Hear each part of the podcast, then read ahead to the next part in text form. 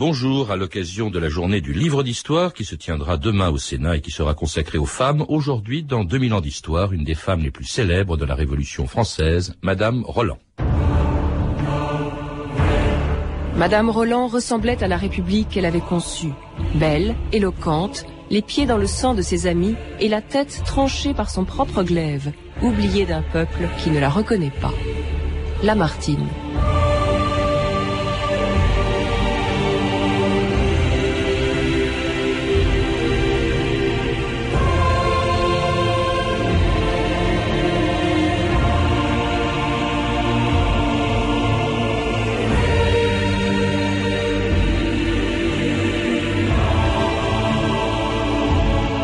2000 ans d'histoire.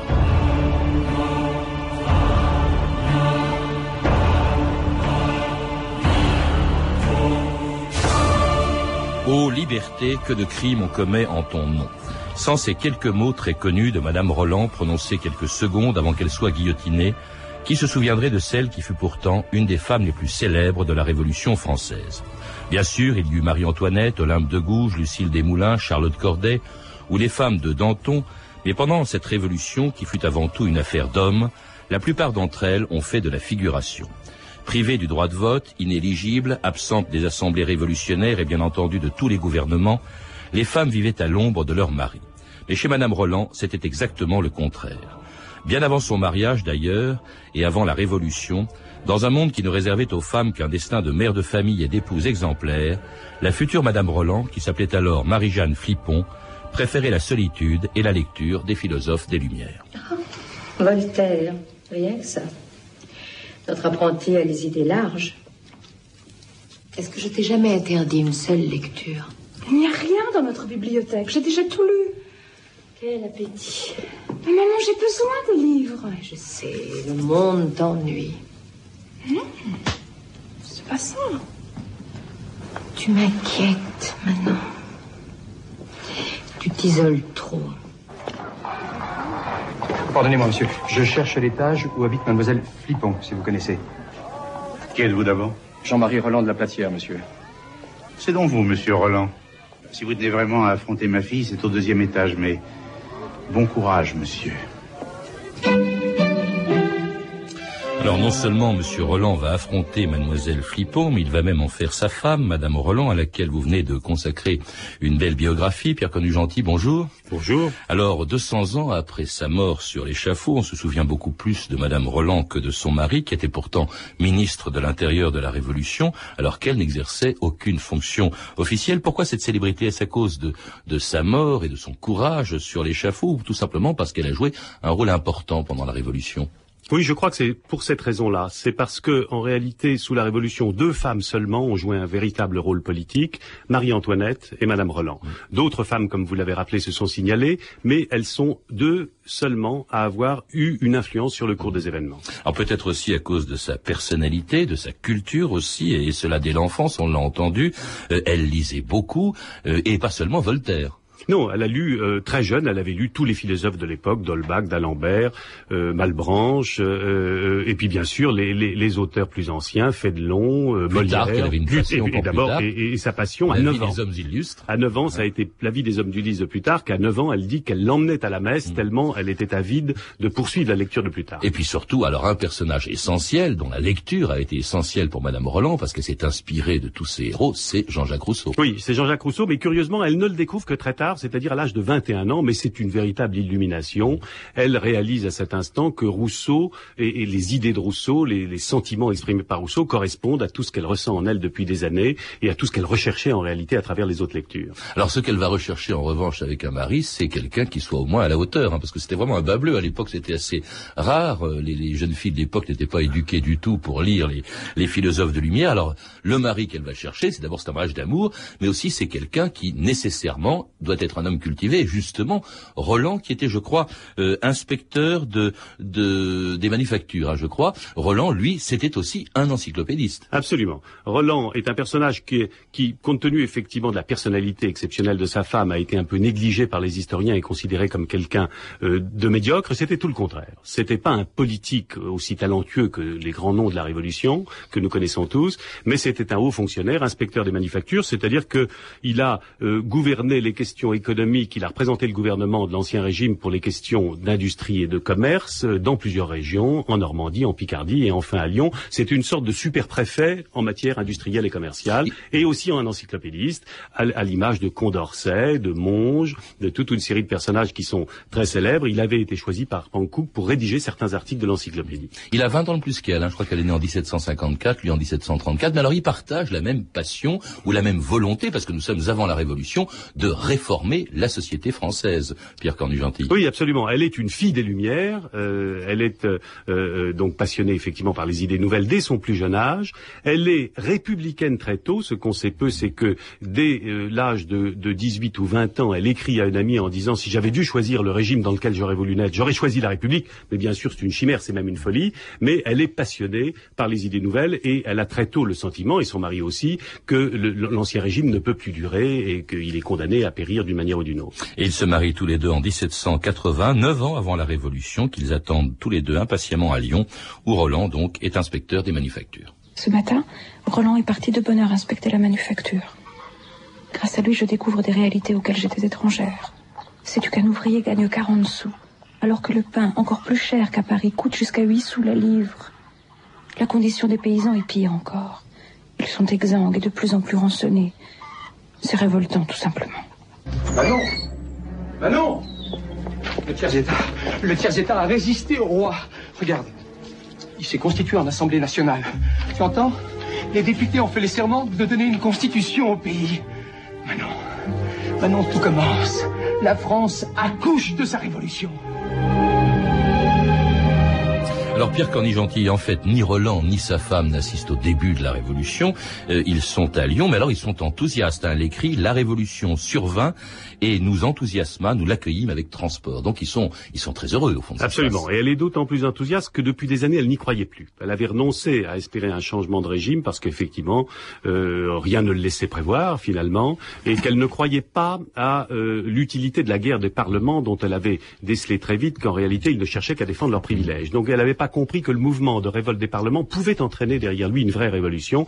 Donc, comme vous dites, elle l'accueille avec enthousiasme, d'autant que depuis toujours, elle a en fait envie d'agir. Alors, elle se met, d'ailleurs, elle agit tout de suite parce qu'elle se met à écrire euh, dans euh, dans un dans un journal révolutionnaire, mais alors sans signer. Alors ça, c'est une chose qu'on oublie un peu. Sous l'Ancien Régime, on sait bien que les femmes étaient euh, généralement mises à l'écart de la vie publique, mais même sous la Révolution, vous citez un journal révolutionnaire qui s'appelle Le Moniteur à l'époque et qui écrit pendant la Révolution Femme, vous voulez être républicaine, soyez simple dans votre mise, laborieuse dans votre ménage, ne suivez jamais les assemblées populaires avec le désir d'y parler, mais que votre présence y encourage quelquefois vos enfants, alors la patrie vous bénira, parce que vous aurez réellement fait pour elle ce qu'elle doit attendre de vous. Autrement dit, euh, restez à l'écart, ne pas intervenir. Voilà, elle était tout à fait consciente de cette situation-là. Mais elle l'a euh, même accepté, c'est ça qui était étonnant. C'était une femme, mais c'était pas une féministe, en fait. Exactement, c'était pas une féministe. D'ailleurs, les féministes l'ont mal considérée à cause de ça, et je pense que les féministes ont tort, parce qu'elle était en réalité ni une idéaliste, ni une théoricienne, ce qui fait qu'elle était d'abord une politique, une femme d'action, et elle avait compris que si elle voulait agir, fallait surtout pas qu'elle le fasse trop, euh, de, de, manière trop évidente, et euh, que, en réalité, les révolutionnaires étaient plus, plus, plus misogynes encore que ne l'étaient euh, les, tenants de l'Ancien Régime. C'est pourquoi, au début, elle écrit dans le Patriote français en, dissimulant son nom, et ça n'est que très tard qu'elle euh, acceptera de se mettre sur le devant de la scène. Oui, parce que donc ils, étaient à Lyon au début. En février 1791, Monsieur et Madame Roland arrivent à Paris. Alors elle assiste aux, aux réunions de l'Assemblée, elle assiste aux réunions du Club des Jacobins. Alors elle n'intervient pas. Alors cela dit, elle a joué un rôle, on a beaucoup entendu parler de cela, dans ce qu'on appelait le salon de Madame Roland. C'était rue Guénégaud, et là elle recevait tous les gratins de la Révolution. Absolument. Donc, donc, ça, ça a commencé au début de, de l'hiver 1991, à peu près jusqu'en juin 1991. Elle tenait un salon, mais euh, ce qu'on n'a peut-être pas assez dit, c'est que ce salon était très différent de ceux qu'on connaît par ailleurs, Madame Geoffrin, Madame de Stahl, euh, qui étaient des, des, salons des Lumières où on, on, philosophait beaucoup et il y avait des mondanités. Elle, c'était le premier salon strictement politique. Mmh. Pas de mondanité, pas de philosophie. Se réunissaient là des hommes comme Robespierre, Brissot, Buzot, euh, avec comme seul programme qu'est-ce qu'on fait à l'Assemblée ce soir ou demain quelle est la stratégie la plus efficace? On ne fait que de la politique chez Madame Roland. Et c'est dans ce salon justement que les hommes que vous venez de citer apprennent un événement qui va relancer la Révolution en juin 1791. Les amis, la fuite du roi est imminente. C'est pour cette nuit sans doute. Tu en es sûr? Je tiens ça de mes informateurs au journal. Toutes les sources convergent. C'est sérieux. Si le roi prend le risque de fuir, c'est qu'une coalition le soutient le roi veut nous perdre. il se perd au contraire. C'est notre chance, Robespierre.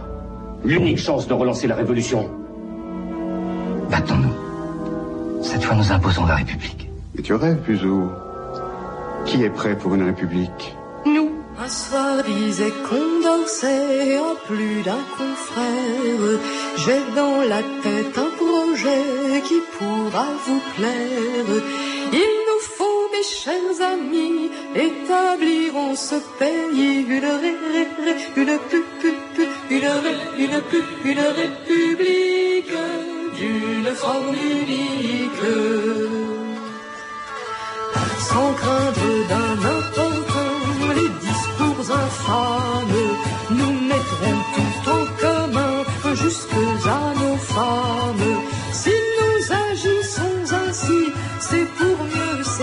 and i'll live in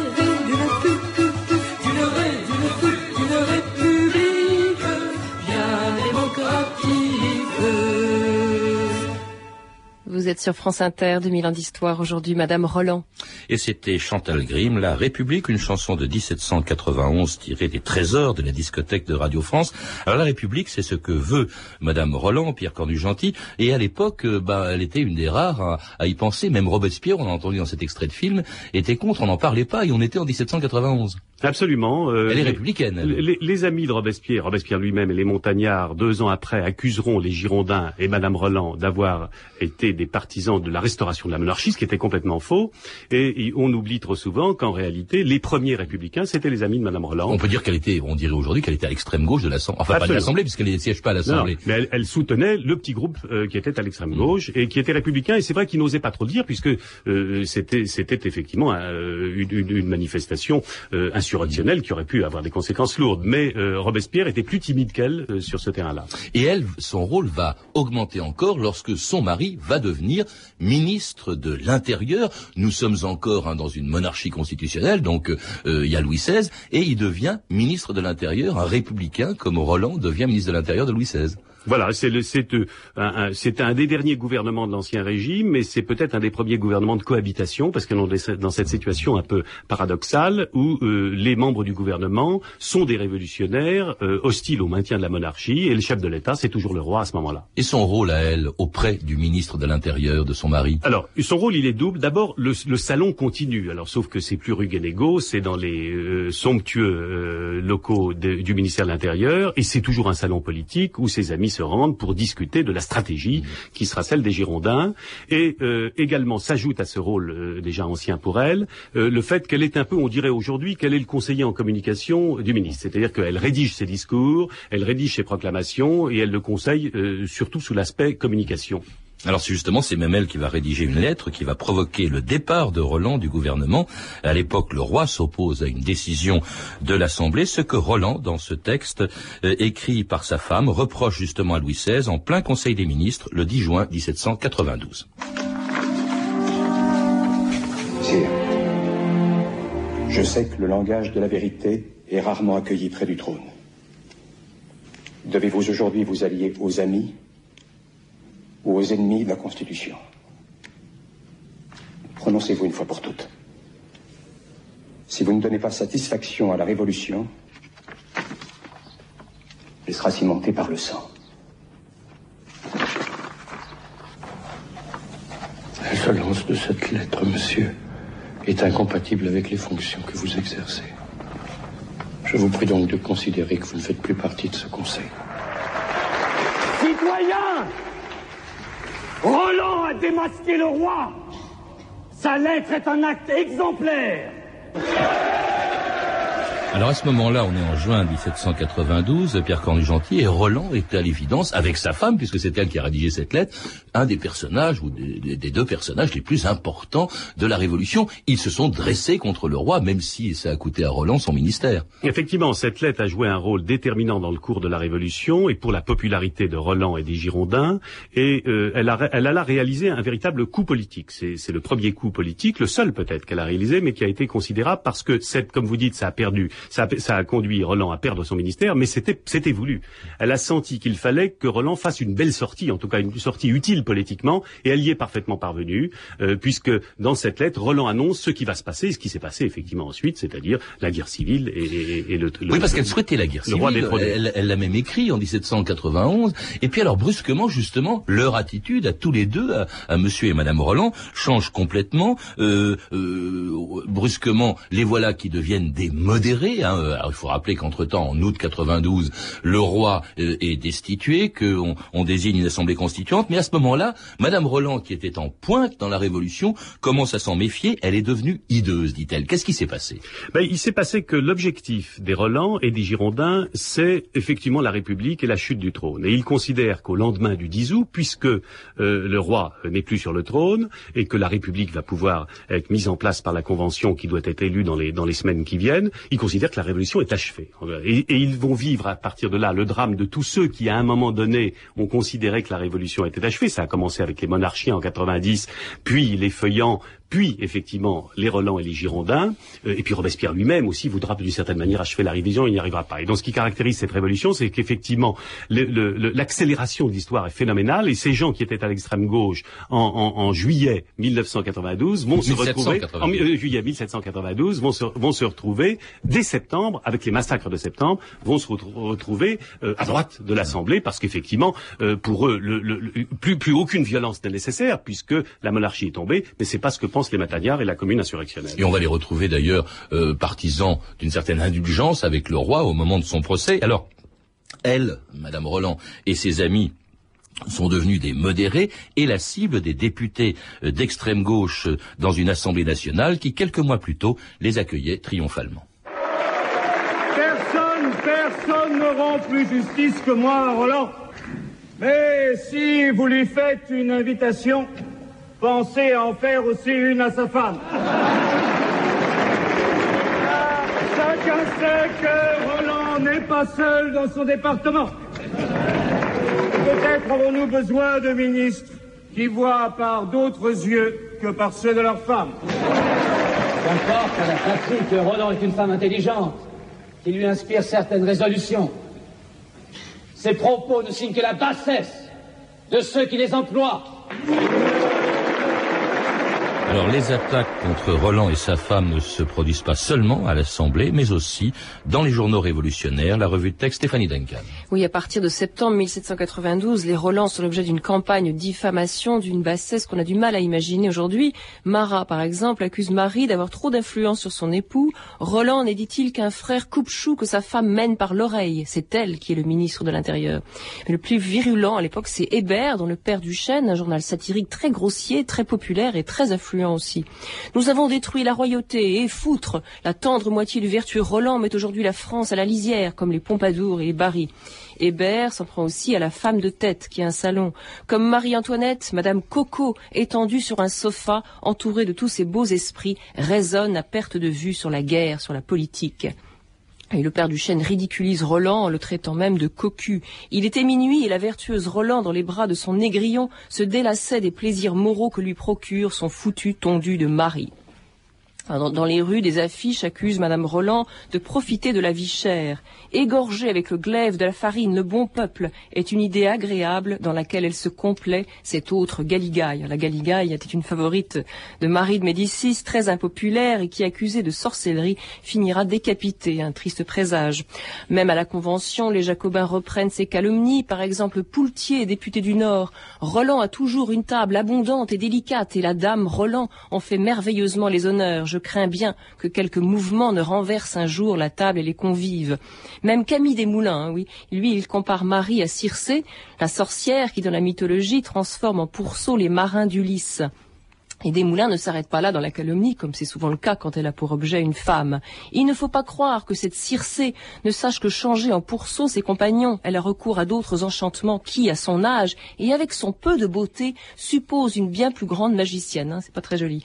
Marie est bien sûr effarée. Je doute qu'on ait publié plus d'horreurs contre Antoinette, à laquelle on me compare, dit-elle. Je suis Galigaille, Brinvilliers, la voisin, tout ce qu'on peut imaginer de plus monstrueux.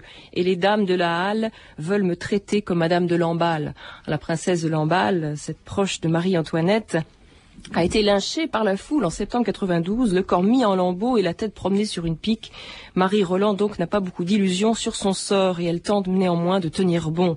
Toujours dans la tempête, toujours sous la hache populaire. Il faut ramer toujours et mériter jusqu'à l'ostracisme s'il doit être la récompense de la vertu. Alors ces textes, on les trouve dans votre livre, Pierre Cornu-Gentil, sur Madame Roland. Alors ils, ils, sont pour les premiers d'entre eux extraordinairement violents. Hein, Hébert qui dit d'ailleurs toujours foutre, dès qu'il écrivait quelque chose, il mettait toujours le mot foutre, mais c'est d'une violence incroyable. Pourquoi cette, comment expliquer cette violence? Euh, Vous dites dans votre livre qu'ils étaient devenus ce qui était l'idole des plus extrémistes des révolutionnaires euh, quelques mois plus tôt, étaient devenus la cible de ces mêmes révolutionnaires parce que au fond c'était en quelque sorte des boucs émissaires. Oui, c'est-à-dire que, comme je l'on disait à l'instant, ils ont voulu arrêter la révolution, et euh, Marat, Hébert et tous les, les, les extrémistes euh, montagnards et révolutionnaires ont eu cette, cette intuition géniale de comparer le couple qui gouvernait l'exécutif depuis le renversement de la monarchie, c'est-à-dire Roland et sa femme, euh, au couple de l'Ancien Régime. Puis il était ministre de l'Intérieur, c'est oui, important. C'est vrai, c'était le plus ministre, parce que l'Intérieur recouvrait à peu près tout ce qui n'était pas les finances et les affaires étrangères, pratiquement. Donc c'était un ministère considérable. Il était le personnage principal de l'exécutif. Sa femme, tout le monde le savait, était auprès de lui. Et donc, euh... l'idée de les comparer au couple royal et, et, venait immédiatement à l'esprit. Et on expliquait que tant qu'un couple euh, semblable à Louis XVI et Marie-Antoinette gouvernait le pays, ben, bien sûr, on, euh, la révolution ne pouvait pas être considérée, ne pouvait pas être terminée. Sa femme était auprès de lui, dites-vous, mais justement, elle était également amoureuse d'un révolutionnaire qui était Buzot. Ça explique les accusations euh, quand, quand je ne sais plus lequel des révolutionnaires le traite de cocu. Absolument. Alors, personne ne savait à l'époque. On a su seulement en 1864 qui était l'homme qu'elle aimait passionnément et qui le lui rendait bien. Euh, mais tout le monde savait, la rumeur disait qu'elle elle avait un ou des amants. En réalité, elle avait un homme qu'elle aimait, dont on ne sait pas si elle a été la maîtresse d'ailleurs. Mais enfin, elle a vécu une passion folle et, et, et, et très belle avec Buzot, mais totalement secrète, puisque c'est seulement euh, 80 ans ou, ou, ou, 60 ans après sa mort qu'on a su euh, que c'était Buzot. Alors, elle est arrêtée, Madame Roland, le 31 mai 1793. Son mari euh, réussit, lui, à s'enfuir. Elle, elle va en prison. Elle va avoir un courage tout à fait extraordinaire en prison, où elle est restée pendant cinq mois. Elle a même écrit, je crois, euh, ses mémoires, euh, mais un courage formidable jusqu'à l'échafaud, parce qu'en fait, elle était condamnée. Voilà, et elle l'a su assez vite, elle l'a deviné assez vite, mais elle a fait de la politique et de l'action politique jusqu'au bout. Et pour elle, l'action politique, à partir du moment où elle était enfermée et vouée à la mort, c'était écrire ses mémoires pour témoigner devant les générations futures de ce qu'il, du sort qui lui avait été réservé et de, et de ses idées et de son combat. Et puis, euh, le jour de sa mort, c'était effectivement euh, être un modèle de résistance à l'oppression. Et elle a fait preuve d'un courage, c'est-à-dire qu'elle est allée à la mort, le sourire aux lèvres, jusqu'à euh, euh, provoquer les, les, les, sourires ou l'amusement de pauvre Lamarche, qui était un autre condamné qui subissait le même sort qu'elle ce jour-là et qui lui tremblait de tous ses membres, mais elle est arrivée à lui arracher quelques sourires. C'est à l'époque de la terreur, on est en train de liquider tous les Girondins. Que sont devenus d'ailleurs son mari, je crois, s'est suicidé au moment de sa mort, voilà. et, et Buzot lui-même. Voilà, son mari s'est suicidé quelques jours après, aussitôt qu'il a appris sa mort. Il était, qu'il était caché près de Rouen, et Buzot lui-même faisait partie des Girondins proscrits, d'un petit groupe de Girondins proscrits du côté de Saint-Émilion. Il se cachait depuis des semaines et depuis des mois, même lorsqu'il a appris la mort de, de, de Madame Roland. Euh, il en a été effectivement désespéré. Ils ont poursuivi leur course folle de d'hommes traqués qui étaient, euh, qui risquaient la mort à chaque instant, et finalement constatant qu'il ne s'en sortirait pas dans la région de Bordeaux, qui était aux mains des montagnards, avec euh, son camarade de, de, de, proscription qui était Pétion, ils se sont suicidés euh, au petit matin dans un champ, et on a retrouvé leur corps deux jours après. Et cela pendant que euh, Madame Roland montait à l'échafaud, quelque temps après que Madame Roland soit montée à l'échafaud. Merci Pierre Cornu-Gentil. on se quitte justement sur cette dernière scène du film remarquable d'Édouard Molinaro, Madame Roland, les dernières minutes et les derniers mots devenus historiques de Madame Roland devant l'échafaud, le 8 novembre 1793. Où prenez-vous ce courage? Là, je crois. dans ses cris.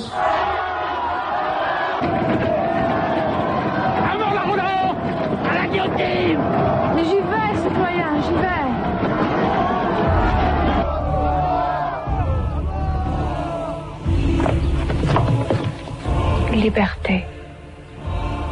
Que de crimes on commet en ton nom.